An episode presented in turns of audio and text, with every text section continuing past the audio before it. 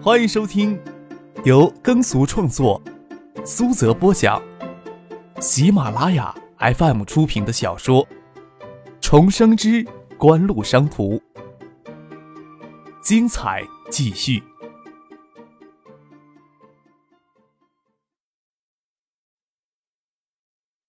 第八百一十八集。于静一点都不想听他妈妈跟陈宇叔叔在那里假装福尔摩斯推论，他总觉得陈宁跟张克的相遇应该比他们说的更加浪漫才行。我也不知道是怎么回事儿。陈宁回想起那个夏天雨季的黄昏，那天我跟余竹往小区里走着呢，小区门口围着一大群人，好像黑社会聚会一样。我的鞋带给掉了，让余竹帮我系鞋带。余竹这个大笨蛋呀，在别人面前不好意思，也不想想我撑着伞又穿着裙子，怎么弯腰系鞋带呀？余竹死活都不肯，他却突然走了过来了。那群黑社会好像都很怕他的样子，看他走过来，都拼命的往后躲的，他却跟个傻子一样蹲下来帮我系鞋带。当时呀，我都尴尬死了。他还跟余竹说了一句傻乎乎的话呢。什么话呀？于静眼睛直勾勾的盯着陈宁，紧问了一句：“他跟笨蛋于竹说呀，下着雨，他撑着伞，又穿着长裙，不方便弯下腰来系鞋带，你应该帮他的。”陈宁一字不差的复述着张可三年前在耳畔说过的那句话，记忆清晰，就像昨天刚听到这句话一样。啊，受不了了，受不了了！于静夸张的尖叫起来：“酸死人了呀！我怎么就遇不到这种好事呢？受不了了，嫉妒死我了！我不想再听了。”还夸张的捂起了耳朵。疯丫头，疯头疯脑的。顾小梅笑着将女儿于静手掰下来：“什么皇后俱乐部事件呀？”陈玉问顾小梅。觉得这事儿能跟张可大闹皇后俱乐部那事儿印证上。什么皇后俱乐部呀？于静好奇的问道。小孩子呀，别瞎问。陈宇说道。就你知道。陈宇妻子横了他一眼。我很想知道你是怎么知道的，有没有进去潇洒过呀？嗨，我还不是道听途说的。陈宇舔着脸应付他妻子的质疑。这种啊，宰人都不见血的地方去一次，咱们家这个月就等着喝西北风吧。那个夏天呀，那小子竟在新屋惹是生非。听说那小子就在小区门口将大兴集团老总儿子给暴打一顿，大兴集团老总还跟人家赔礼道歉。到最后，那个小子在大兴集团旗下的皇后俱乐部闹得人仰马翻。顾小梅跟魏兰他妈熟悉了，知道张可当初跟冰老大的纠纷，其实是冰老大的儿子开车在小区冲撞了魏兰他妈，又不肯道歉。后来事情闹得那么大，说起来更像是张可故意在惹是生非一样。后来顺便清查了罗归元案，冰老大出了很大力气，这一切更像是计划周密的预谋。只是这背后的关系牵涉重大，顾小梅也不能当成玩笑话一样跟陈宇他们乱说。于静不爱听陈宁他爸爸用这种不屑的语气说张克，又缠着陈宁问：“后来怎么样了？你快说出来给我听听。我哥这种人顶没出息的，连帮女孩子系鞋带都不敢，要找男朋友就要找张克这样的。我觉得你比魏兰漂亮呢。”胡说八道什么呀？陈宁有些羞涩的说道：“他莫名其妙走过来帮我系了鞋带就走开了，我在今天之前都不知道他是谁。”有次在东大门口，好像看着他来着，不过他坐在车上。今天你也看到了，他都根本不认识我跟余竹了。顾小梅见陈宁羞涩的人色，略带些失落与期待，而他儿子的神色有些难过，心里微微一叹。他也是从少男少女时代走过来的，多少能知道他们的心思。即使不去想张克深藏在背后不为人知的秘密，就他所表现来的纨绔气质与迷人英俊的外表。对小女孩也是很有吸引力的。之前没有想到张克与陈宁、于竹早有交集，看张克的样子，似乎早已忘掉他在信屋见过陈宁跟于竹吧。手机响了起来，顾小梅掏出来看，是陌生的号码。听着是刑警队季兵的声音：“顾秘书长，我是刑警队的季兵，跟你报告最新消息啊！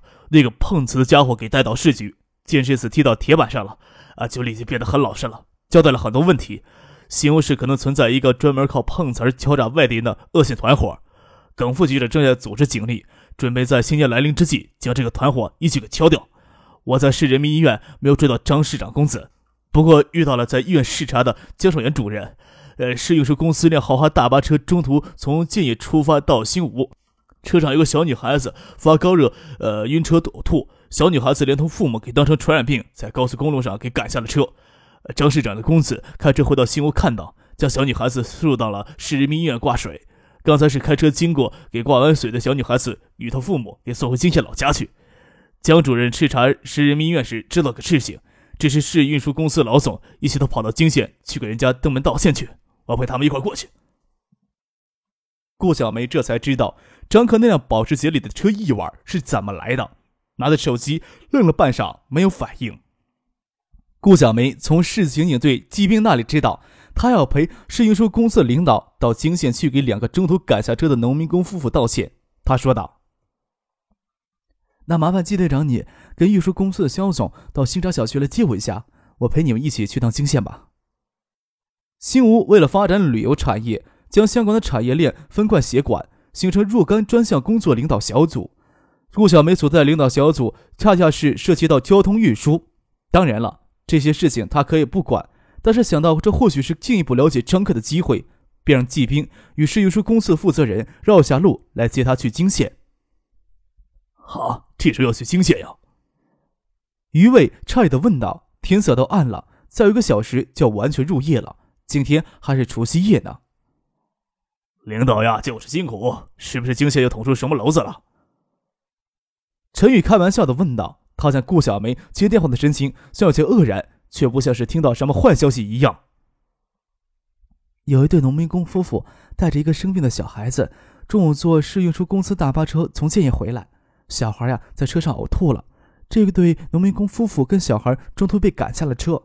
市人大的江主任知道这件事情，要求市运输公司负责人立即登门道歉去。我也参与了交通部门专项工作领导小组。既然知道了这事情，总不能躲在家里吧？顾小梅解释缘由，又说道：“下午高速公路上没有什么车，张可开车经过了，将这对农民工夫妇与小孩送到了医院。”刚才是开车回医院送农民工夫妇与小孩回泾县去的。陈宇与余卫愕然相顾。虽说农民工夫妇中途会赶下大巴车，让人感到心寒，但是市长衙内会送农民工夫妇带着小孩去医院，又是在除夕亲自开车送他们回泾县的老家，更让他们惊愕，完全颠覆了他们之前对市长衙内的印象。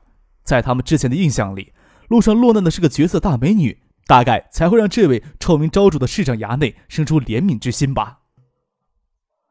今天压根就没有出太阳啊！陈宇说道。陈宇妻子掐了他一下，说道：“就听见你在背后说三道四的，这么好的市长，哪可能生一个混账儿子呀？”妈妈，我跟你一块去吧。于静脑子转得快，见认识张克的机会就在眼前，就立即热情无比的缠着顾小梅的胳膊撒娇。我这是去工作，你跟着凑什么热闹去啊？顾小梅板起脸来，将女儿手扳开，看着女儿转身离开，以为她是生气了，摇头叹息的说道：“现在的小女孩子还真是难管教。”在小区门口等了一会儿，看着市运输公司的小车跟骑兵警车开过来，顾小梅跟丈夫余卫说道：“我可能要晚些回来了，要辛苦你了。”哎呀，每一个成功的女人背后。不都有一个默默奉献的男人吗？余卫开玩笑的说道。什么时候学会贫嘴了？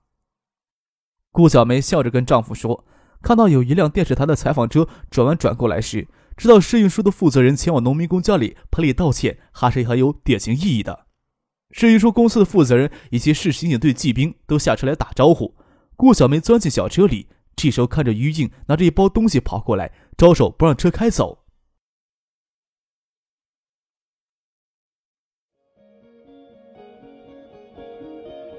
您正在收听的是由喜马拉雅 FM 出品的《重生之官路商途。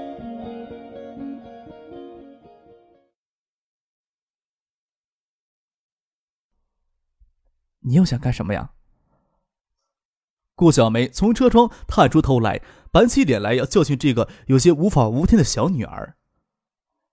你总要带些礼物去登门道歉嘛，特别是一个生病的小孩子呢。于静怯怯的说道，却把他手里那包东西往后别了别，那神情不让他上车也别想要他的东西。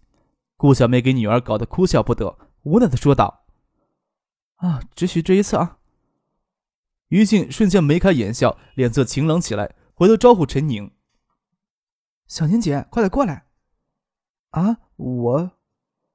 陈宁有些跃跃欲试的神色。却还是羞涩的摇了摇头，于静却不管他摇不摇头，跑过来按着他的手就往小车这边拖。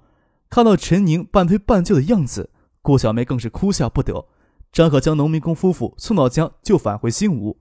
他们这时候赶过去，肯定跟张可照不了面真不知道这些小女孩子心里想的是什么，跟追星族一样。顾秘书长两个闺女长得真是漂亮。市运输公司总经理知行识趣的坐到前排副驾驶上，还不忘回头夸了一声：“这个虽然不是我女儿，我也当女儿养着呢。”顾小梅笑将陈宁搂在身边，让招人烦的余静坐外面，将他拿上来的东西看了看，都是他新买的玩具，都是适合给七八岁的小孩子当慰问品。农民工夫妇住院里登记了住址，虽然没有电话，也无法事先联系，既然江上元亲自下的指示，就算空跑一趟。市运输公司的负责人也不敢有怨言。江上元到市人大当主任，倒是没有推及二线之后的成绩下去。实际上，在新屋形成了三巨头的格局，倒也没有生出多少矛盾来。之前通常给当成摆布的人大代表们，与江上元的缘故，这段时间相对其他地区就活跃多了。顾小梅坐在车上看了看手表，都下午四点半钟了。要是没有什么意外的事情，除了值班领导。在外市慰问的领导都要回家准备过春节了，不清楚张之行知不知道这件事情。他这么想着，张之行的秘书程玉东电话就打了进来。原来是张之行知道这事儿，让程玉东打电话叫他关注一下。既然他已经在车上一起赶过去了，那是再好不过的了。在出市区汉环路的路口时，看到张可驾驶那辆保时捷城市越野车往回开，于静激动大叫：“是张克，妈，那是张克的车！”公路中间隔着绿化带，顾小梅手里又没有张克联系电话，只能看着保时捷迅速的错身而过，消失在远处。他们想追也追不上。市运输公司总经理过来跟顾小梅说道：“那辆是保时捷公司元旦刚在日内瓦车展上推出来的新车，还没有正式上市呢。没想到张市长的公子倒是个追逐时尚的人。江主任在医院里吩咐过，要我们过去道歉时不要节外生枝，透露张市长公子的身份。”顾秘书长还有别的吩咐吗？啊，行。顾小梅应了一声，这让她越发肯定，上面都有个相当默契，守护着一个与张之行、张克有关的秘密。这个秘密暂时还不能让公众与普通干部知道。金县就挨着新吴市区，也就是旅游资源重点区域。张志行到新屋后，狠抓旅游产业之后，泾县表面上最大的变化就是交通方便多了。顾小梅他们这两部车不用半小时就赶到了泾县西乡农民工夫妇家里。这个年头，农民工受半点委屈都深冤无门，谁见过当官的主动上前给老百姓赔礼道歉的？顾小妹与市运输公司的负责人登门道歉，倒是让农民工夫妇在接受电视台采访时，又是恐慌又是激动，几乎都找不到高速路上中途给气下车的怨气。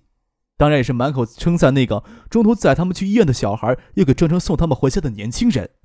不过这个时候还真没有客运车回金县了。对于于静、陈静来说，虽然没有见到张克，有些遗憾，倒是让两个农民工夫妇又是恐慌又是激动的情绪感染，眼圈红红的。顾小梅对这些事情看得淡，也看得透，倒也有些感动。她不是在为市运输公司负责人登门道歉仪式感动。而是想着张克在除夕夜黄昏亲自开车送莫不相识农民工夫妇带小孩回家，想着其他高高在上的人，即使想顺手做件好事儿，大概也会顺手打发别人去做吧。张克肯定不像玉珠说的那么坏，幸亏我跟陈英姐姐一直都坚信他是无辜的。在回城的路上，于静叽叽喳喳的兴奋起来，他倒是越发坚定自己一厢情愿的判断了。就你说的对。顾小梅将于静搂在怀里，见陈宁坐在一旁，一直很安静，静谧的神色里时常露出些微的羞涩，也不知道他在心里想什么。回到了市区，天已经完全黑了，时间倒不是太晚，赶上吃一个团圆饭。吃过了团圆饭，小区的空地里有人开始放烟花炮竹，噼里啪啦响个不停，雪时大时小的下个不停，草坪树冠上也积了些雪。于竹又跑到陈宇家串门找陈妮玩去了。顾小梅收拾收拾，坐在客厅沙发上准备看春节晚会。于静又风风火火地拖着陈妮闯进来，兴奋地嚷嚷道：“刚转到新屋二套，我们上电视了。”手忙脚乱将茶几上遥控器夺了过去，转到新屋二套。地方新闻正播放着他们在黄昏时陪试用车公司负责人去给农民工夫妇赔礼道歉的新闻。镜头上，于静、陈妮都露了脸。她是小顾主任的女儿呀，好漂亮小女孩子呀，倒是能跟唐静还有唐静那个同学比了。杨格真坐在二楼的起居室里看着新闻，看到陈妮露出的镜头，惊讶地问着身边的张之行：“不是那个不起眼的黄毛丫头才是呢。”张可在一旁说道。我天天在新屋，我都不知道。你难得回趟新屋来，怎么都知道了？梁克真奇怪的问道，盯了张可一会儿，又出乎意料的说了一句：“你少给我祸害几个女孩子啊！”张可听了心惊胆颤，想不透谁在他妈面前漏了口风。不过煮熟的鸭子还可以嘴硬。妈，你胡说八道什么呢？不要以为你是我妈，我就不能告你诽谤了啊！哎呦，胆儿肥了呀，有种告你老娘去啊！梁格真笑着起身要去抬脚踢张可。你以为我手里就没有证据了？你没事将两个小妖精放在行政秘书做什么呢？